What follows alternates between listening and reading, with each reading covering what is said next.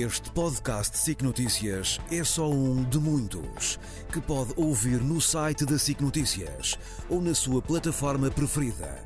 Os melhores programas de televisão, a opinião que importa e ainda entrevistas exclusivas em podcasts originais. Onde e quando quiser, leve no bolso todas as conversas. Fique a par das últimas novidades em signoticias.pt barra podcast e nas nossas redes sociais.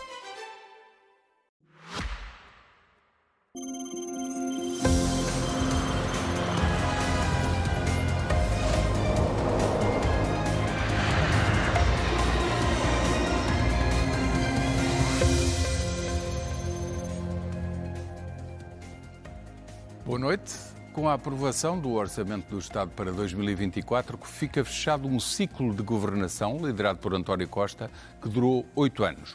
Esta quarta-feira, na Assembleia da República, os partidos aproveitaram para fazer o balanço da governação. Os destaques foram muito diferentes entre o partido do governo, a oposição de direita e a oposição de esquerda. Nesta edição é também tempo de fazer um balanço e de olhar para o futuro. A campanha eleitoral já começou, com destaque para as promessas sobre pensões. Convidados desta edição, nos estúdios da SIC em Passo de Arcos, Luís Pais Antunes, jurista, foi secretário de Estado do Trabalho, conhece muito bem a realidade das empresas e da segurança social em Portugal. E também, a partir dos estúdios de Matosinhos, da SICA em Matosinhos, Luís Aguiar Conraria, economista, professor da Universidade do Minho, comentador SIC de Assuntos Económicos e Financeiros. Meus senhores, obrigado pela vossa disponibilidade. Vou começar obrigado. por si, Luís Pais Antunes, boa noite. Um, que balanço é que faz de oito anos de uma governação que só na reta final é que teve maioria absoluta. Primeiro dependeu de acordos com partidos à esquerda, depois houve uma fase em que nem sequer tinha acordo nenhum e ficou minoritário e, e, e acabou por cair. Depois, agora, com maioria absoluta, cai outra vez. Eh, eu não lhe peço um balanço de política partidária, mas sim um balanço de governação e do que deixou de bom e de mau para o país. Uh, boa noite, muito obrigado. Eu faço um, um balanço claramente negativo, não tanto por, pela espuma dos acontecimentos e de tudo aquilo que foi ocorrendo ao longo destes anos. Eu gosto mais de, de analisar as coisas num contexto temporal mais alargado e eu acho que há uma marca desta uh, governação que é particularmente impressiva e que tem a, tem a ver com a, a pobreza. O, o, se nós com, analisarmos este ciclo de quase 20 anos, 2005 a, a 2022, os últimos números disponíveis, nós verificamos a taxa de intensidade da, da, pobreza, isto é, aquilo que separa os mais pobres do limiar da pobreza, que em 2005 era de 23,5%, atualmente é de 26%. Portanto, ao fim de quase 20 anos, estamos mais pobres. Hum, e a taxa de intensidade, a taxa do risco de pobreza, uh, isto é, o chamado limiar de pobreza, que em 2005 era de 40,2%, antes, antes de transferências sociais, é agora de 41,8%. Isto é, ao fim de um período de 20 anos, estamos mais pobres, uh, o que é de facto um sinal de uma governação, ou de, eu diria até de sucessivas governações, eh, governações falhadas. É óbvio que pelo meio tivemos períodos conturbados, mas uh, se somarmos a isto o facto de termos sido, entretanto, e isto agora desde 2015 até 2023, termos sido ultrapassados por 4 barra 5, porque a Roménia também nos ultrapassará em termos de riqueza, em termos de, de PIB, eh, é sinal que de facto não estamos bem. E falhamos naquilo que são os objetos, os, os objetivos principais de uma, de uma governação. Depois há uma série de, de exemplos, o Estado o, o, que se passa com o Serviço Nacional de Saúde, o que se passa com o sistema da, de educação, uh, tudo isso são indicadores de que não soubemos aproveitar um período que eu diria foi quase um período dourado, período de 2016-2019, esses quatro anos. Uh, é verdade que os últimos dois, três anos, em particular os anos da pandemia, depois a guerra da Ucrânia, vieram criar aqui um, condicionantes suplementares. Mas eu diria que António Costa foi vítima das suas circunstâncias e das suas opções, no momento em que Portugal podia, de facto, ter dado o salto, ter virado a tal página. Nós estamos exatamente na mesma página. Não, não mudámos, não virámos de, de página. Esse chavão continua a ser sim, repetido não, não, por comparação sim. com o governo anterior. Não, não, não, não saltámos o muro, nem virámos página nenhuma. Os indicadores sobre a pobreza dizem muito que, de facto, não virámos a página da austeridade. Mas há um lado positivo na área financeira do Estado. De facto, houve um, ah, um caminho se, uh, que foi começado ah, em 2012, 2011, 2000. Aliás, até já estou, vem de antes. Eu faço um balanço. Porque José Sócrates fez muita austeridade e fez muito forte logo no início.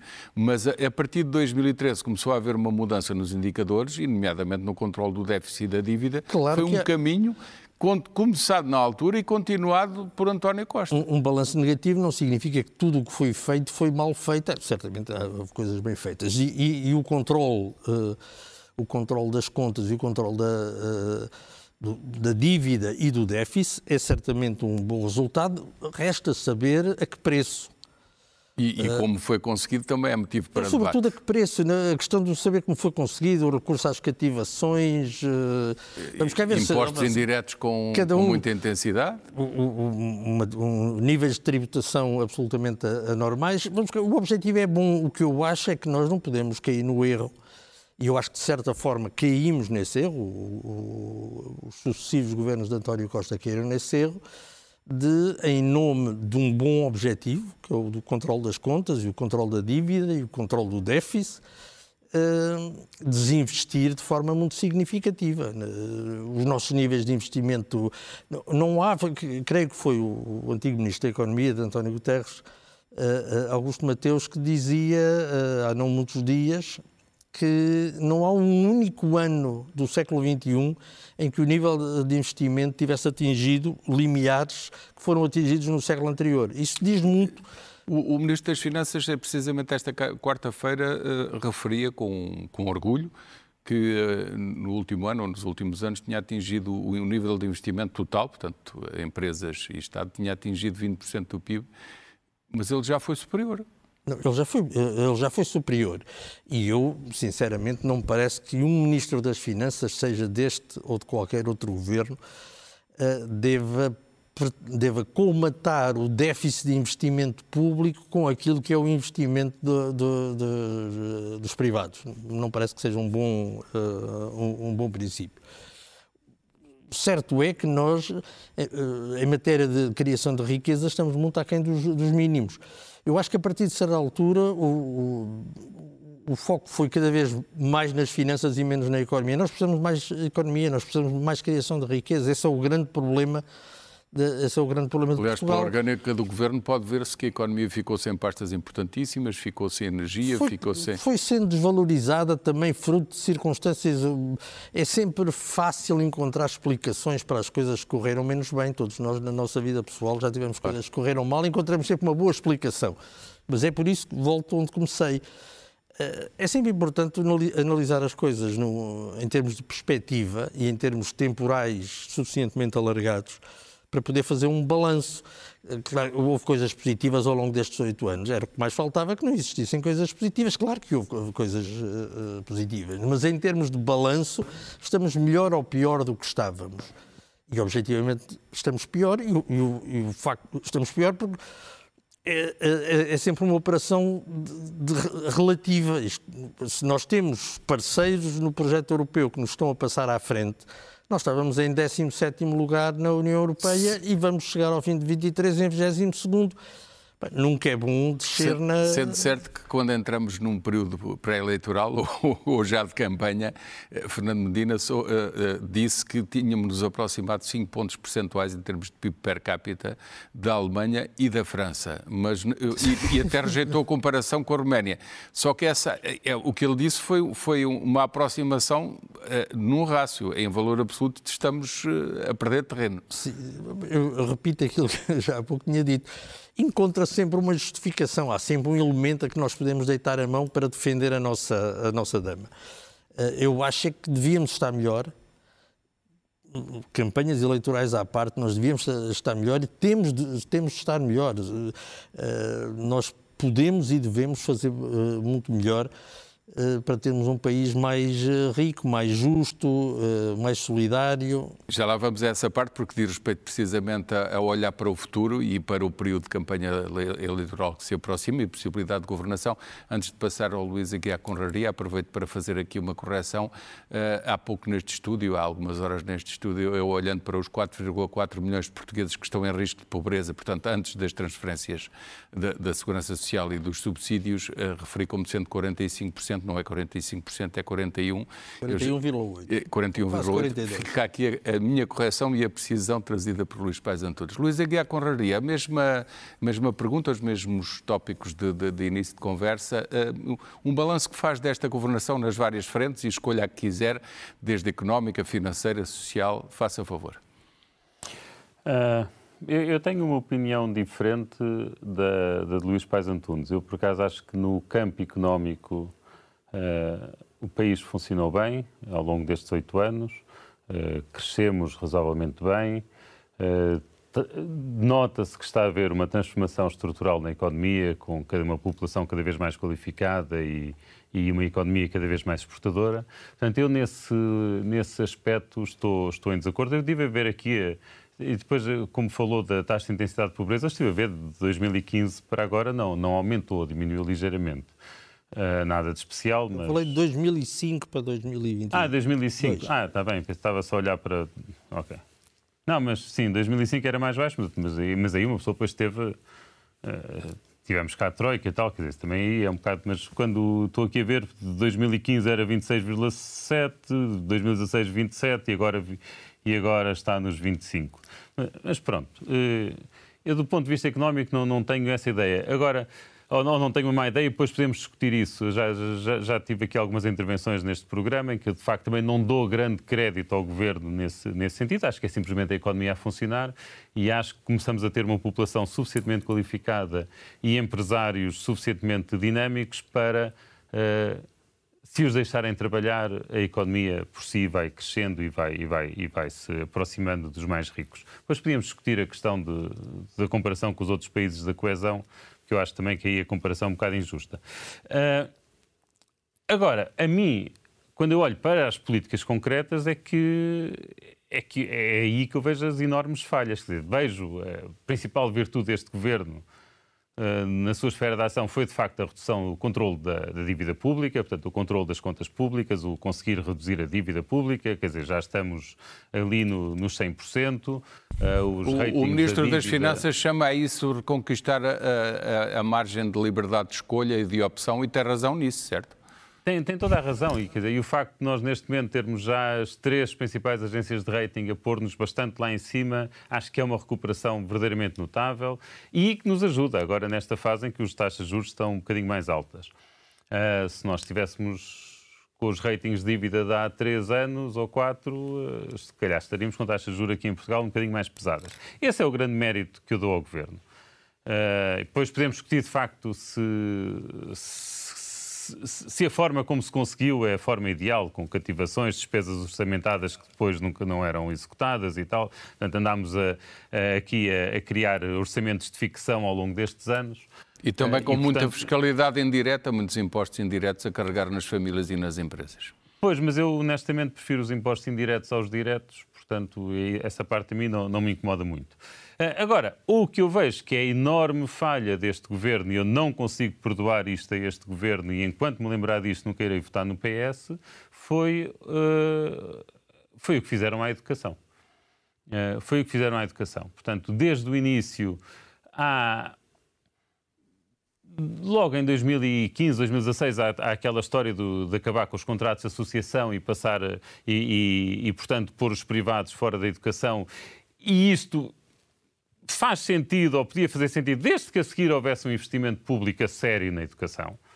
E não houve.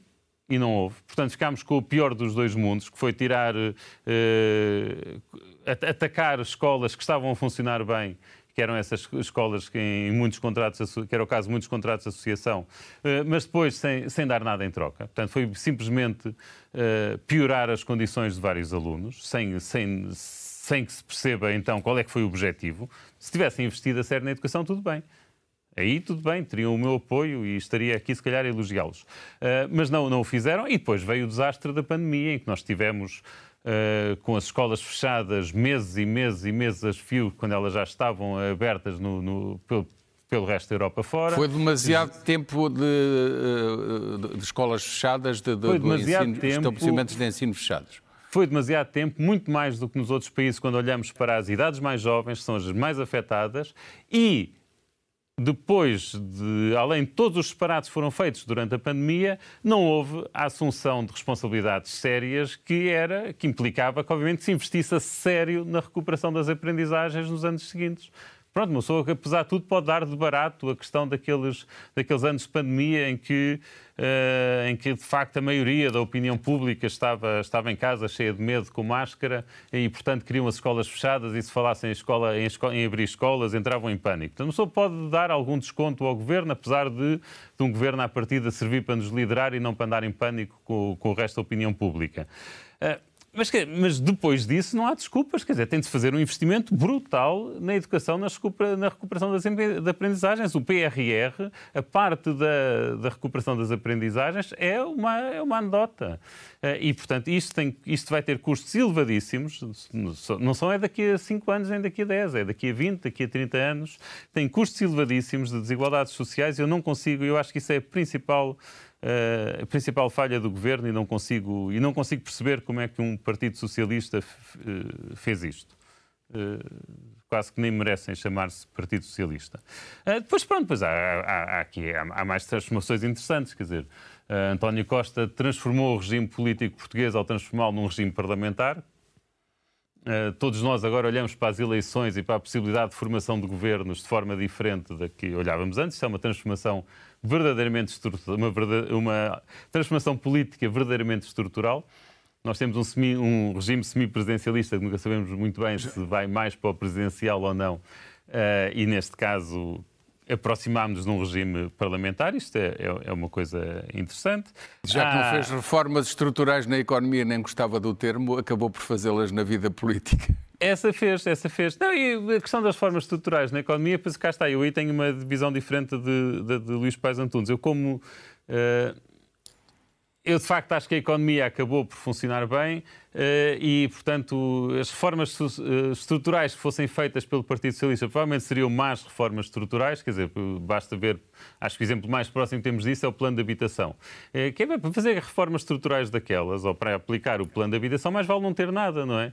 E, portanto, eu prefiro, nesse aspecto, gostei que o Governo não tivesse feito grandes reformas estruturais durante estes oito anos, anos que eu não consigo imaginar que boas reformas estruturais é que poderiam vir daí quando o, governo estava dependente do apoio do Bloco de Esquerda e do, e do Partido Comunista. Muito bem, temos que Quer avançar. Dizer, nos últimos dois anos não esteve. Nos últimos dois anos não esteve. Mas nos últimos certo. dois anos já, já, nem houve governação, não é? Foram muitos casos. Não, só, só, só, Luís, só três notas. Para terminar, não, sim, para temos terminar, que passar não, a, a, a, olhar para o futuro. Uh, uh, eu, eu, eu, concordo plenamente com a questão da educação, aliás, eu referi-o também. O que eu acho é que aquilo que se passou na educação, e que foi muito mal, talvez, talvez com efeitos a médio e a longo prazo eh, certamente bastante mais nocivos, mas não é muito diferente daquilo que se passou na saúde. Porque o desinvestimento na saúde e no, no Serviço Nacional de Saúde é, é, tão ou mais gritante que o desinvestimento no sistema de, de educação. A, a, a, outra nota de, sobre as, as, eh, duas pequenas notas. É, é, verdade, eu não disse que a economia tinha funcionado mal. Eu disse que o governo focou-se muito pouco na economia. Podia ter eh, tido podia, muito melhores resultados. Podia ter tido melhores resultados. E, e, e Mas a sério que acha que se o governo tivesse intervindo mais na economia, que os resultados seriam melhores? Não estou a falar. Não, é um não, bom ponto. Não estou a, não, eu, eu percebo a questão e até, é, até, não pode até ser liberal. E... Não, concedo com, concedo com facilidade. Se fôssemos falar de reformas estruturais, certamente a emenda seria pior que o soneto. Mas havia medidas que eu chamaria paramétricas, poderiam ter dado um boost, e espero que ainda venham a dar, importante à economia portuguesa. Nós temos, eh, por exemplo, uma coisa que é absolutamente incompreensível. Nós continuamos a tributar fortemente o goodwill no caso de fusões e aquisições, coisa que, por exemplo, os espanhóis não fazem. E a generalidade dos países já não, já não fazem. A, a quantidade de, de operações de, de, fusão e aquisição podiam ser feitas a Portugal e que são deslocalizadas para outras economias por causa da tributação afastando é muito investimento, afastando Afasta investimento estrangeiro, e mesmo nacional. Uh, sim, Sim, sim, sim. O, o, a ausência de incentivos, esta, esta continuada defesa do small is beautiful, nós continuamos a, fazer, a desenvolver políticas para pequenas e médias empresas, quando nós temos é que promover a criação de grandes empresas porque são essas que, que geram mais a uma grande discussão. Hoje, hoje, hoje não temos tempo para ir para esse capítulo. Iremos noutro. noutra eh, altura, a campanha certamente. eleitoral está aberta, eh, ou a pré-campanha, que na verdade já é campanha, até fez parte dos discursos de fecho do, do Orçamento de Estado. Eh, pergunto-lhe, as iniciativas de para distribuir benesses, não tem outra síntese eh, melhor que esta, acho eu, eh, como por exemplo aumentar, diminuir impostos, isso foi desde logo, mesmo antes desta crise política já se falava muito, mas o aumentar o rendimento mínimo dos pensionistas que depois, se, se, quando se especifica, se refere aos pensionistas mais pobres que vão através da condição de recurso, eh, desencadeou aqui uma polémica sobre até onde é que se pode ir nesta atribuição de benesses eh, pela Segurança Social. Como é que viu a introdução deste tema na, na pré-campanha? Eu acho que estamos na fase de aquecimento ainda, portanto, é o início da, eh, da, da, campanha. Mas o, o PSD marcou a iniciativa, a agenda, ao puxar este tema? Marcou, e a meu ver, bem, porque destronfou, não é? Eh, Mas faltaram explicações. Não creio, quer dizer, não, não creio que tenham no faltado. Que respeito a esta questão do Acho rendimento eu, mínimo dos pensionistas, que levou outros que não têm a condição de recurso a pensar que também lhes caberia. Não sei porquê, porque eu ouvi, ouvi, ouvi o discurso, percebi perfeitamente do que é que estávamos a falar. Acho que houve muito ruído de fundo e houve quem tivesse, eh, por razões que são tão politicamente aceitáveis como quaisquer outras, quem quisesse aproveitar para criar esse tal ruído de fundo e criar alguma, alguma confusão. Eh, precisamente pelo facto de eu eleger como uma das marcas da, da governação recente o, o, problema da pobreza, eu acho que é importante uh, combater a pobreza. Uh, e, e, acho que reforçar os mecanismos de apoio aos mais pobres dos pobres, a quem está abaixo do tal uh, limiar que, que, que, permite a atribuição do complemento solidário para idosos, que aliás é uma, é uma medida que foi criada pelo governo socialista em 2006, eh, inspirada mas, até mas numa não, medida francesa uma, mais antiga. Mas não cria uma distorção no sistema ao não permitir que outros pensionistas que não tenham acesso à condição de recurso, mas na verdade não tenham muito mais então é- rendimentos, é, fica nos 300 não, então e nos 400 é, euros de pensão? Até porque tem mais rendimentos, porque qual, qual mas isso é em teoria, porque na é- verdade basta ter um, um familiar que não, é bem assim. que é... não ajuda em casa, para utilizar a expressão mais simples, eh, dizer, para isso que... já não ser uma verdade de, financeira, digamos. depende daquilo que estamos a falar. O sistema é complexo. Estes eh, sistemas são sempre montados de forma excessivamente complexa. Certo. E, portanto, não é completamente verdade, por exemplo, eh, qualquer, qualquer filho que, esteja, que seja tributado até ao escalão 3, o impacto tem do ponto de vista do complemento de solidariedade para idosos é zero. Uh, portanto, isto não, não, não é tão linear. Uh, é verdade que este tipo de regulamentações, e, é quase, não só ler o decreto-lei de 2006, mas depois o decreto regulamentar é um exercício que obriga a uma exegese complicadíssima. Aquilo é certo. quase um quebra-cabeça, parece que estamos a jogar sudoku. E, e, e, portanto, é fácil manipular a, a, a discussão. No, eu acho que a medida é positiva, acho que o combate à pobreza é, é, uma, é uma boa causa. Acho muito bem que o PSD tenha colocado o tema em cima da, uh, em cima da mesa. Agora, não façamos disto a, uma, a, reforma da Segurança Social ou a reforma do sistema das pensões. Não, isto é um instrumento o importante. o próprio Luís Montenegro reconheceu que é eleitoral no sentido que virá no programa eleitoral não Sim, aceitando a é- palavra eleitoralista, reconheceu que era uma medida eleitoral. Há muitos que dizem, ah, mas estamos a falar de um universo, universo à medida que, que o limiar for, uh, for sendo aumentado, o universo é aumentando. Atualmente estamos a falar de não chega a 150 mil certo. Uh, potenciais beneficiários, certamente o número vai aumentar. A despesa, por exemplo, que foi executada em, em 2022, que é a última que está fechada, de, de CSI, de, de complemento solidário para os idosos, não chegou a 200 milhões. Portanto, estamos a falar então, de um se universo... Se até aos 300 e tal, 400, também não é por aí que o não, orçamento... Não é por, aí, não é por aí que o orçamento sofre um, um rombo, sendo certo que para, para as 150 ou 200 mil pessoas que estão em causa é muito importante e para a sociedade no seu todo é muito, muito importante. bem. Luís Aguiar Conraria, esta questão, eh, este lançamento para a discussão e se houve falta de esclarecimento da parte do PST ou não? Uh, acho que há falta de contas. Uh, ainda gostava de ver as contas e a única e até agora, a não ser que nas últimas horas tenha acontecido alguma coisa, porque agora nas últimas horas estive fora, estive a, a ver o estive agora no estádio do Braga. Uh, a única pessoa que eu vi a fazer as contas foi a Fernanda Câncio, num artigo que publicou no Diário Notícias. E olhando para as contas dela, Uh, e, e, não encontrando erros nas contas, encontrando simplificações, mas vejo simplificações que dão para os dois lados.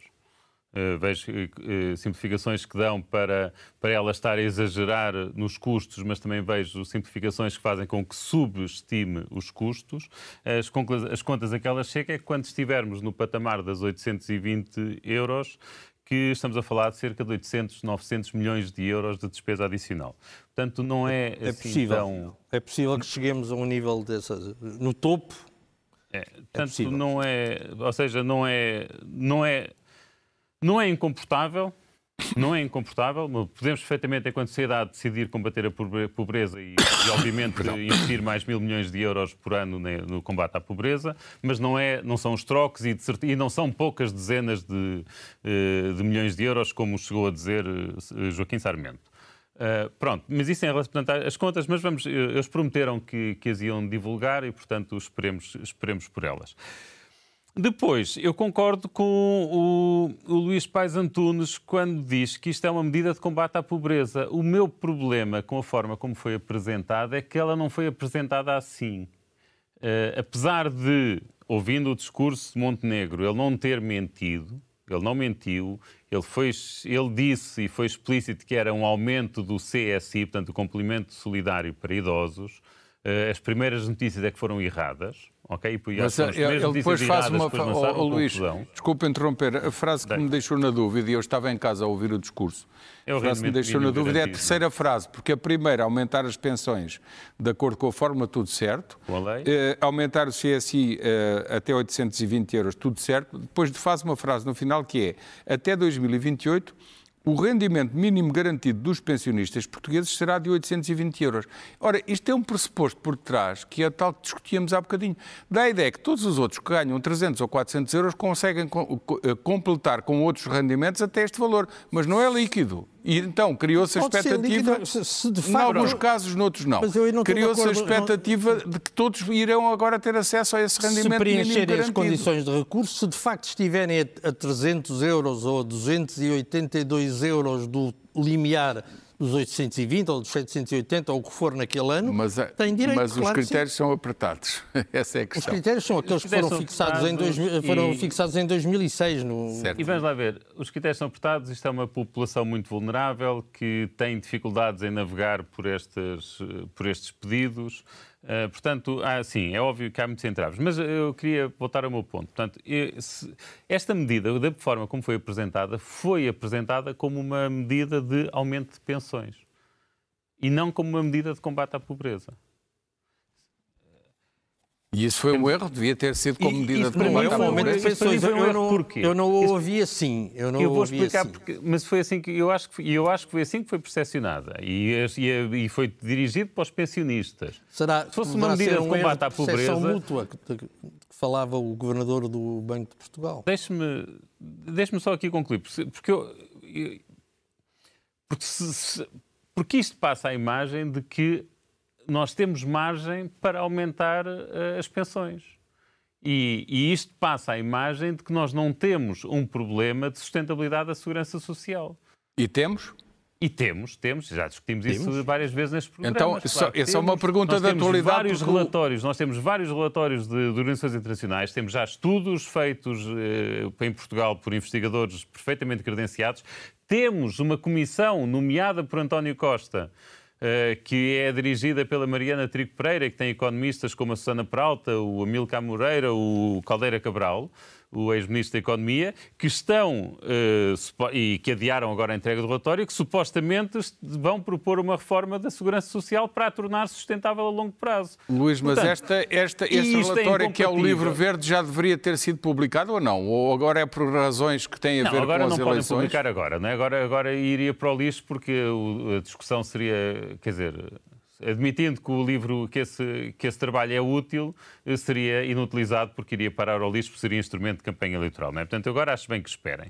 Uh, mas o que eu estou a dizer é que a partir deste momento passa a ideia de que não há um problema da segurança social, que afinal podemos aumentar a despesa em, em várias centenas de milhões de euros uh, e, e não é o caso. E, portanto, isto vai tornar qualquer futura reforma daqui a dois ou três anos mais difícil. E nós andamos a adiar isto já adiámos na altura do, de Pedro Passos Coelho, voltámos a adiar agora com, neste governo de, de António Costa, até houve aquela, aquele truquezinho para baixar o, para baixar as pensões em mil milhões de euros por ano, eh, mas depois até nisso recuaram. E, portanto, acho que continuamos a adiar. Eu acho que a forma como a discussão aqui foi colocada vai tornar mais difícil discutir isso seriamente. Oh, Luís, mas, medida... mas, para as pessoas perceberem, só, é, é, só há um, um, outro caminho, um outro modelo, porque este é um sistema de, de repartição puro e duro. É, recebe de um lado e paga do outro, e depois as gerações seguintes vão beneficiar, vão, vão receber, quando se reformarem, vão receber dos outros que estiverem a trabalhar. É puro e duro a repartição. É, é, é, qual é a alternativa? É introduzir capitalização e descontar para si próprio, pôr numa caixa à parte, que é o modelo que tem sido tão criticado pela esquerda? Uh, ok, então, mas então vamos discutir isso, isso, isso Peço é que seja mais, interessante. discutir não é propriamente. Peço que dê a sua opinião sobre esse ponto rapidamente. É, isso, isso, é uma discussão muito interessante. Uh, portanto, obviamente, se quisermos manter o sistema, temos de definir mais receitas para a segurança social ou baixar ainda mais as pensões futuras. Okay, é se quisermos manter o atual sistema de pura repartição. Podemos diversificar receitas, consignar IVAs e, e, se calhar, criar novos instrumentos, novos impostos para, ou, ou novas contribuições para a Segurança Social e, e pronto. Isso é uma hipótese. A outra hipótese, que é a minha preferida, até porque nós em Portugal temos um problema de baixo nível de poupança, é de facto começar a criar, devagar, um pilar que seja baseado na capitalização. E agora só uma chamada de atenção. Criar um pilar de capitalização não quer dizer privatizar. Pode perfeitamente ser gerido pelo Estado.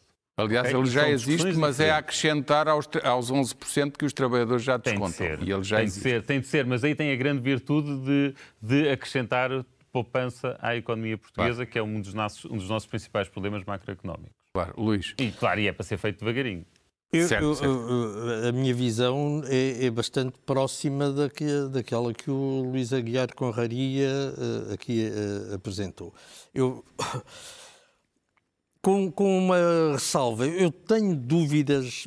O, o, relatório final, chamado Livro Verde da, da, Comissão sobre a Sustentabilidade da Segurança Social, era para ser, uh, ter sido entregue em junho e a Comissão pediu, por necessidade até... de analisar mais dados e tal, pediu um, um prazo suplementar até... Uh, Inicialmente até janeiro, até mas entretanto agora já, já dizem agora que não vão acha que... Eu sou sensível ao argumento que o Luís Aguiar Conraria referiu, quer dizer, esse relatório pode ter o efeito de uma bomba na campanha eleitoral, estraga a campanha eleitoral e estraga as conclusões do relatório. Ninguém Sobre... define um caminho e, e, ficam todos Sou sensível. a discutir... Por outro lado, e portanto percebo que haja o risco de, de facto, o bebê ser deitado fora com a água do banho e vai o, o relatório.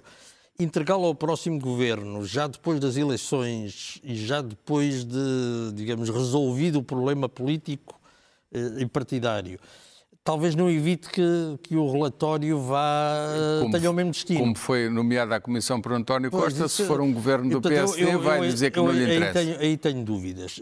Relativamente à questão da sustentabilidade, acho que estamos de acordo, dizer, nem poderia ser de outra forma. Nós temos, até pela nossa estrutura demográfica, e pelo facto de nós tendemos a esquecer que a esperança média de vida, nos últimos 50 anos, a esperança média de vida para os maiores de 65 anos aumentou 50%. Portanto, nós não podemos. Mas o, o sistema tem defesas. Aliás, veio de, de, de, de Vieira da Silva essa, essa alteração no, no, sentido de que o sistema tem defesas com o fator quando aumenta, quando aumenta sim, a idade. E agora, e agora Hoje aumentar, mesmo, esta quarta-feira, foi anunciado que aumenta para 66 anos e 7 meses era Sim, 66 mas não e 4 é, meses. Eh, até certo ponto, a introdução do fator de sustentabilidade uh, tem vindo a ocorrer noutros sistemas, não, não é uma especificidade nem uma invenção portuguesa, até certo ponto e para um, para um, um, um digamos, um período temporal relativamente limitado, uh, ajuda a mitigar o problema da sustentabilidade, mas no longo prazo, uh, se, não, se nós apostarmos tudo no fator de sustentabilidade, qualquer dia estamos com a idade da reforma nos 74 anos e 11 meses. Quer dizer, isso não, isso não mais funciona. Certo, se não, se não for Portanto, há, há um problema de sustentabilidade. Eu Aliás, eh, protagonizei em 2007 a apresentação de uma proposta de lei para. Seja breve, um falta apenas misto. um minuto. Sim. Eh, eh, e, e acho que mais tarde ou mais cedo, e eu, quanto mais cedo melhor, eh, vamos ter que resolver o problema da introdução de um pilar, de um pilar a sério de capitalização, que neste momento já existe, embora tenha custo acrescido, mas é engraçado porque quem for ver as contas de, eh, de 2022 da Segurança Social vê que este ano, este ano, último ano fechado, 2022, a componente de capitalização já gerou um, um excedente de quase mil milhões de euros. Foi a Portanto, primeira as, vez. As pessoas estão a aderir. Uh, há alguma adesão, uh, há, há, alguma adesão, mas o sistema também tem uh, obstáculos naturais à sua, à sua implementação. Temos, temos, mesmo que terminar, Luís Pais Antunes. Luís Aguiar Conraria ficou em déficit de participação porque havia uma, uma resposta que ia dar e, e, acabou o nosso tempo. Fica para a próxima peço oportunidade. Desculpa, peço desculpa ao, ao Luís Aguiar Conraria. Não, não, não. não eu, eu, também peço desculpa aqui pela gestão do tempo. vezes suficientes para não disser agora, digo. Será compensado numa próxima. certo. E, e o, o, o, interesse público desta conversa foi manifestamente evidente, apesar de ficarem muitos pontos por, por abordar. Muito obrigado pela vossa disponibilidade e aos muito espectadores obrigado. também muito obrigado pela vossa atenção. Até quarta-feira, tenham uma boa semana.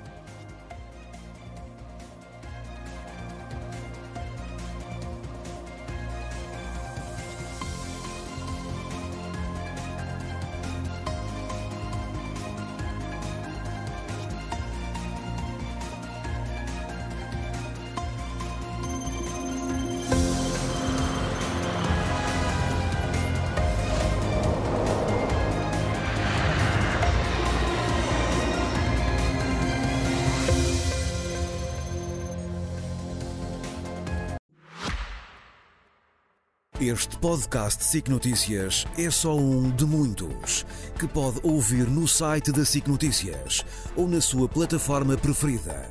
Os melhores programas de televisão, a opinião que importa e ainda entrevistas exclusivas em podcasts originais. Onde e quando quiser, leve no bolso todas as conversas. Fique a par das últimas novidades em signoticias.pt/podcast e nas nossas redes sociais.